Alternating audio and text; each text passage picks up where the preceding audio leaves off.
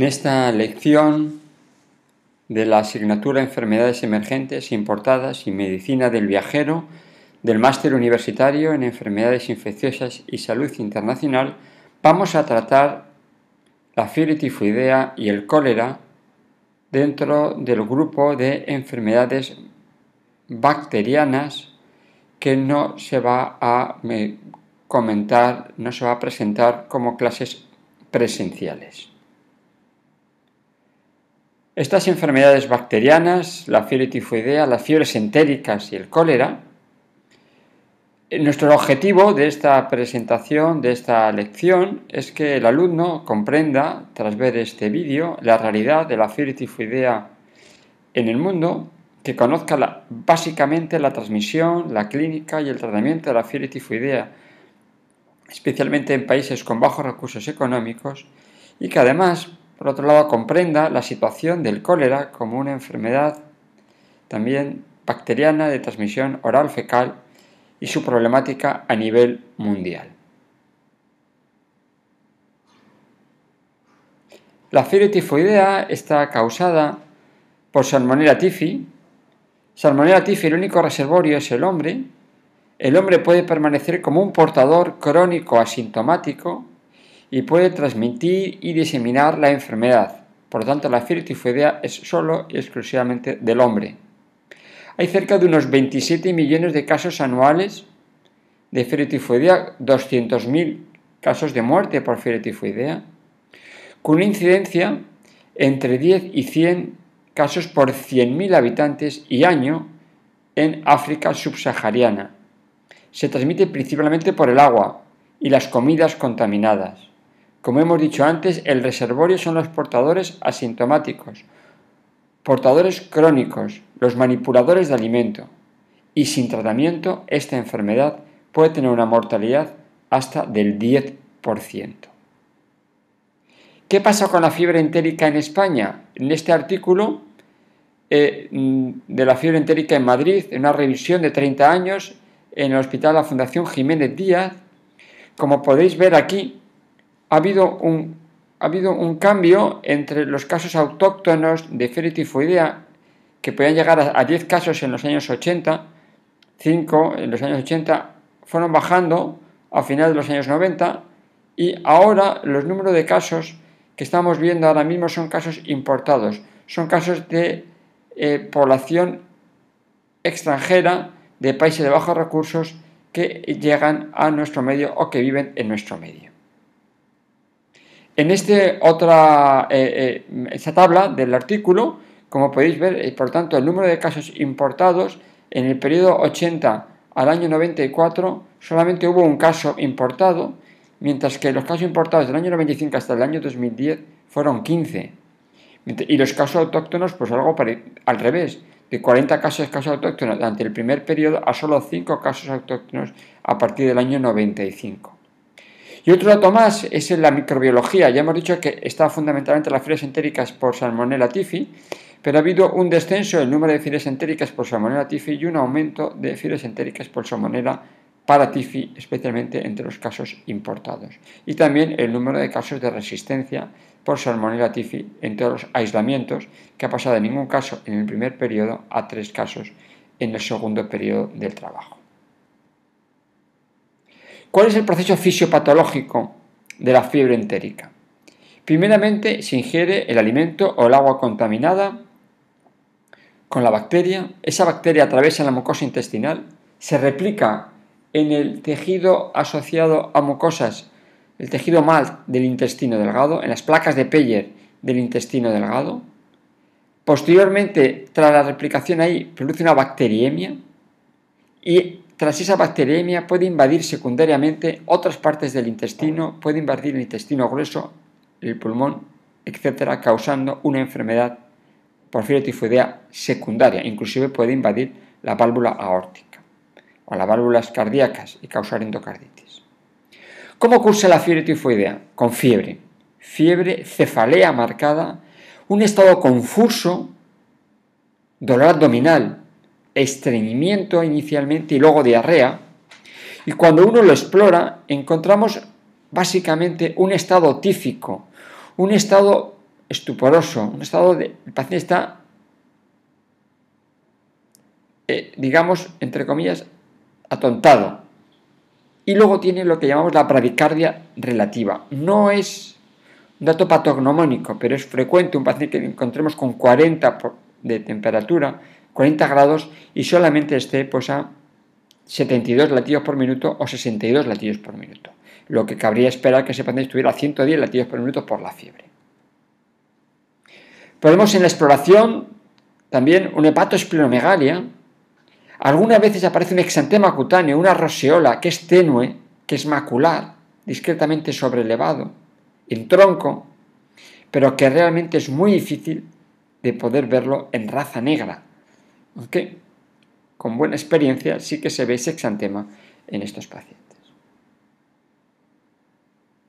Y esto no queda ahí, sino que estos, estas personas pueden tener dolor abdominal, distensión abdominal, como esta placa de abdomen de un paciente, de un paciente africano, en el cual se pueden ver eh, pues, todas las asas de intestino hacia el lado derecho y que esas asas de intestino en algunas ocasiones pueden llegar a perforarse. ¿Cuál es la complicación más, más, más grave? Es la perforación intestinal.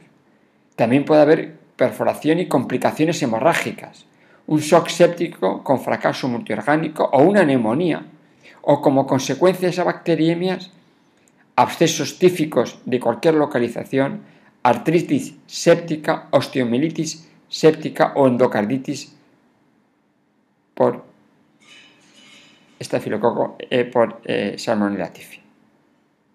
¿Cómo lo diagnosticamos? En nuestro medio por los hemocultivos. Los hemocultivos permiten el diagnóstico o en el coprocultivo permite el diagnóstico de Salmonella typhi o de Salmonella paratifi. Pero en los países con bajos recursos normalmente no disponemos de hemocultivo y disponemos de las aglutinaciones de Guaidal, del Guaidal T, los anticuerpos frente a los antígenos flagelados H y O de salmonella. Es algo inespecífico, con un escaso valor predictivo positivo por una reactividad cruzada con anticuerpos frente a otros antígenos de otras salmonelas.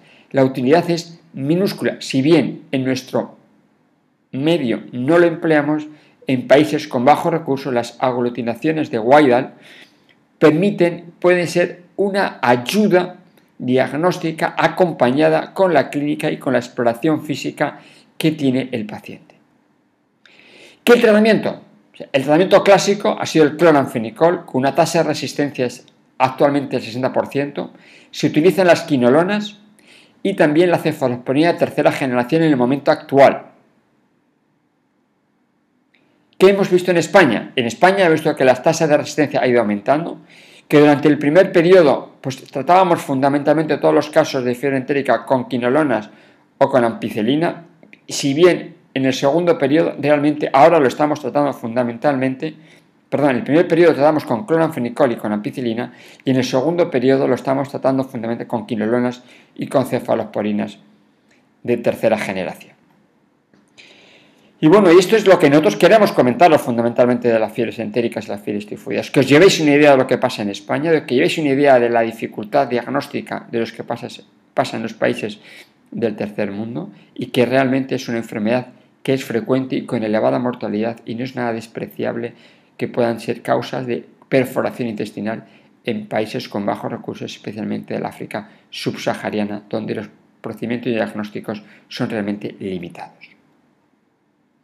Ahora nos pasamos al cólera. El cólera está causado por una bacteria gran negativa, es el vibrio cholerae, que produce una exotoxina que es realmente la responsable del cuadro clínico. Veis aquí los casos de los brotes de cólera, los puntos significan países en los cuales ha habido casos importados, no ha habido brotes de cólera. En el año 2007-2009 pues había brotes de cólera inclusive en Bolivia, en, Etiopía, en una gran parte de África, en Afganistán, en la India, en China, en Tailandia, en parte de Indonesia,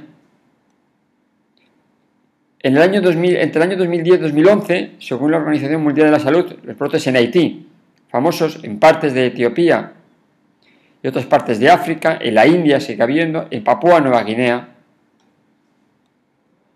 Y en el año 2012, los casos, según la Organización Mundial de la Salud, de brotes, pues sigue habiendo brotes en Haití y sigue habiendo casos en África, que casi siempre hay casos en África eh, subsahariana de cólera. Aquí veis, según la Organización Mundial de la Salud, los diferentes eh, brotes de cierta relevancia comunicados de cólera. Veis el cólera en México en el año eh, en noviembre del 2013, eh, en Sierra Leona en octubre del 2012, eh, el brote de cólera en el Congo en julio del 2012, en el 2011 también en el Congo, en la República del Congo, el, cólera en Haití en el 2010, el cólera en, la República Centroafricana en el 2010, en Zimbabue en el 2009 y otros más brotes de cólera que la Organización Mundial de la Salud no los había recogido en esta página en la página del Global Air Alert and Response. ¿Dónde podemos aprender más del cólera? Podemos aprender en toda la página de la OMS, en la página del CDC, en las páginas del Ministerio, aquí la, la página OMS y en el boletín de enfermedades emergentes, en el boletín de alertas y de enfermedades emergentes donde vienen información sobre diferentes brotes del cólera y algunos monográficos sobre el cólera muy interesantes. ¿Cómo se transmite? Se transmite por agua y alimentos contaminados, pescados y mariscos fundamentalmente, que tiene el vibrio cólera. Y se relaciona con la falta de agua potable, con un saneamiento deficiente, en condiciones de subdesarrollo, de alta densidad de población y con bajo nivel educativo de la población. Ejemplos de los brotes de cólera en Haití. Falta de agua potable tras el terremoto, saneamiento deficiente, subdesarrollo por el país, alta densidad, alta población en Haití y bajo nivel educativo de determinados estratos en la población. ¿Dónde se dan estos brotes? Fundamentalmente en desplazados, en, campos de refugiados, tras desastres naturales como inundaciones o terremotos, que pueden condicionar deterioro de la situación sanitaria con concentración de poblaciones y realmente unas condiciones higiénicas precarias. Que veis ejemplos, cómo cursa el cólera, cursa con una diarrea que aparece en, precozmente en 12 horas tras el contacto con el virus cólera, una diarrea importantísima que llaman la, diarrea acuosa, una diarrea en agua de arroz. Es, una diarrea es transparente, las heces son como agua de arroz, agua, eh, agua de lavar arroz, de cocer arroz, blanquecinas, se deshidratan, especialmente los niños. Plaza de 12 horas una marcada deshidratación, como veis aquí estos dos niños, dos imágenes de niños con marcada postración de afectación del estado general, con el signo del pliegue positivo y con un gran quebrantamiento como consecuencia de la deshidratación. Hay realmente diferentes eh, eh, situaciones de actuar ante el cólera, diferentes manuales, como digamos este manual de respuesta ante situaciones del cólera de la Organización Mundial de la Salud, Aquí veis algunas campañas, algunos campos de, la acogida de brotes del cólera, en el cual pues aquí los niños eh, eh, tienen una, especie de camilla con un agujerito para que no se haga caquita en aquí y, se vayan recogiendo esas, esas, condiciones eh, higiénicas para que esa enfermedad no se transmita en el campo de, en el campo de hospitalización de los brotes de cólera.